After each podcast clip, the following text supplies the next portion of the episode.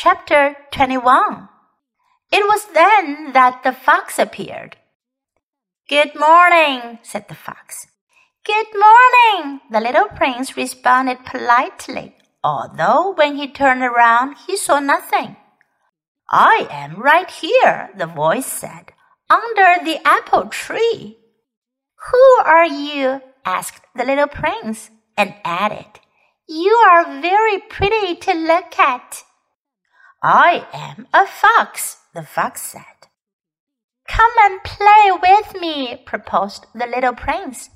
I am so unhappy. I cannot play with you, the fox said. I am not tamed.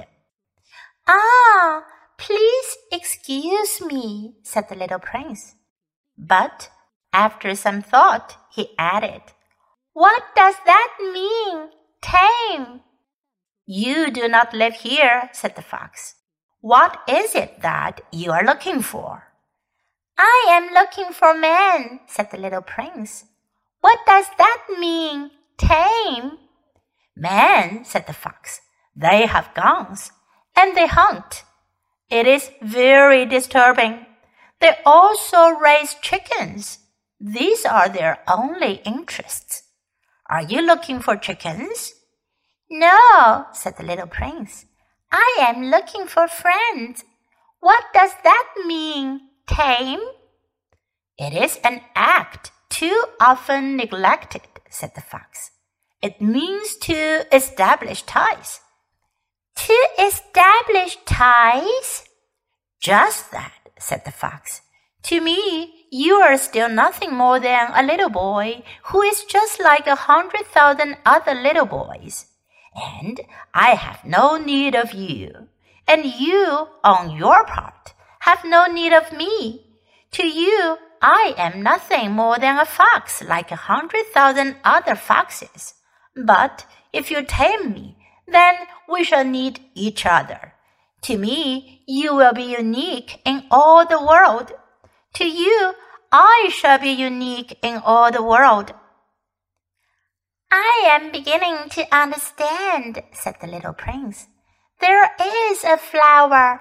I think that she has tamed me. It is possible, said the fox. On the earth, one sees all sorts of things. Oh, but this is not on the earth, said the little prince. The fox seemed perplexed and very curious. On another planet? Yes. Are there hunters on that planet? No. Ah, that is interesting. Are there chickens? No. Nothing is perfect, sighed the fox. But he came back to his idea. My life is very monotonous, the fox said. I hunt chickens. Men hunt me. All the chickens are just alike, and all the men are just alike. And in consequence, I am a little bored. But if you tame me, it will be as if the sun came to shine on my life. I shall know the sound of a step that will be different from all the others. Other steps send me hurrying back underneath the ground. Yours will call me like music out of my burrow. And then look, you see the grain fields down yonder? I do not eat bread. Wheat is of no use to me. The wheat fields have nothing to say to me, and that is sad. But you have hair that is the color of gold. Think how wonderful that will be when you have tamed me. The grain, which is also golden, will bring me back the thought of you and I shall love to listen to the wind in the wheat. The fox gazed at the little prince for a long time. Please tame me, he said. I want to very much, the little prince replied, but I have not much time.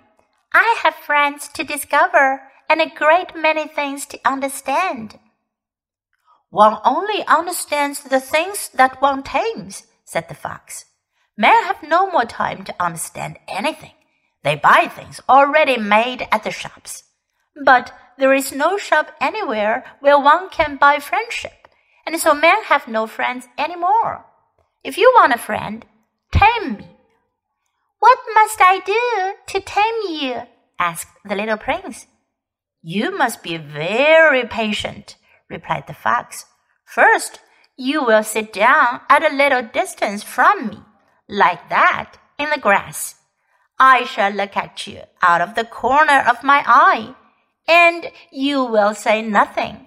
Words are the source of misunderstandings. But you will sit a little closer to me every day. The next day, the little prince came back. It would have been better to come back at the same hour, said the fox.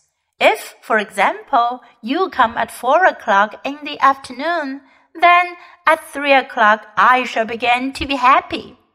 I shall feel happier and happier as the hour advances.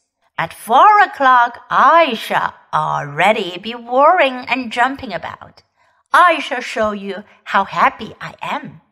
But if you come at just any time, I shall never know at what hour my heart is to be ready to greet you. One must observe the proper rites. What is a rite? asked the little prince. Those also are actions too often neglected, said the fox.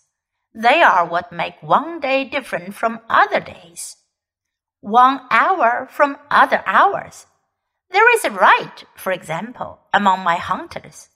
Every Thursday, they dance with the village girls. So Thursday is a wonderful day for me. I can take a walk as far as the vineyards.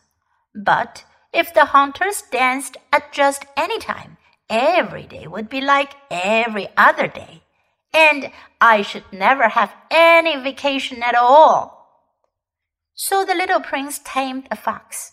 And when the hour of his departure drew near, Ah, said the fox, I shall cry. It is your own fault, said the little prince.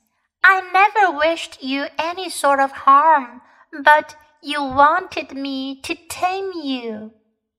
Yes, that is so, said the fox. But now you are going to cry, said the little prince. Yes, that is so, said the fox. Then it has done you no good at all. It has done me good, said the fox, because of the color of the wheat field. And then he added, Go and look again at the roses. You will understand now that yours is unique in all the world. Then come back to say goodbye to me and I will make you a present of a secret. The little prince went away to look again at the roses. You are not at all like my roses, he said. As yet you are nothing. No one has tamed you, and you have tamed no one. You are like my fox when I first knew him. He was only a fox like a hundred thousand other foxes. But I have made him my friend, and now he is unique in all the world. And the roses were very much embarrassed.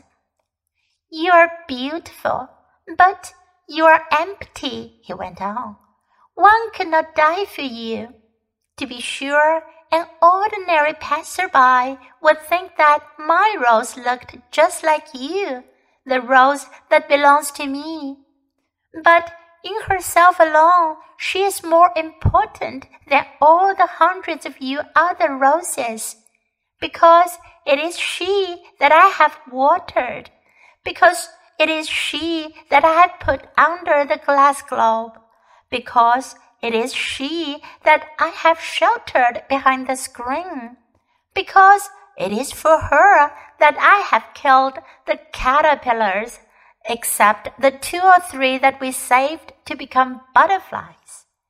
Because it is she that I have listened to when she grumbled or boasted, or ever sometimes when she said nothing, because she is my rose. and he went back to meet the fox. Goodbye, he said. Goodbye, said the fox. And now here is my secret, a very simple secret. It is only with the heart that one can see rightly. What is essential is invisible to the eye. What is essential is invisible to the eye, the little prince repeated, so that he would be sure to remember. It is the time you have wasted for your rose that makes your rose so important. It is the time I have wasted for my rose, said the little prince, so that he would be sure to remember. Men have forgotten this truth, said the fox. But you must not forget it. You become responsible forever for what you have tamed. You are responsible for your rose.